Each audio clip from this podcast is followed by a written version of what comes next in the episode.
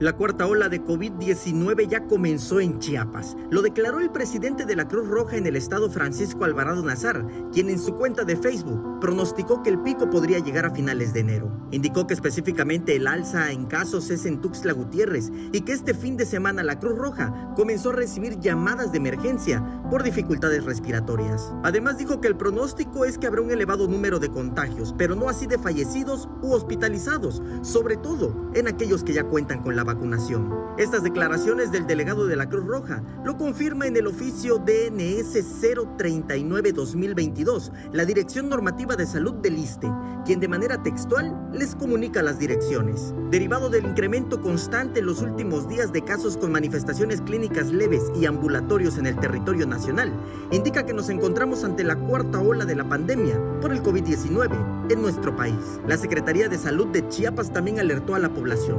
El secretario José Manuel Cruz Castellanos expresó en un comunicado que el repunte de casos de COVID se debe a la movilización social que se registró en esta temporada decembrina.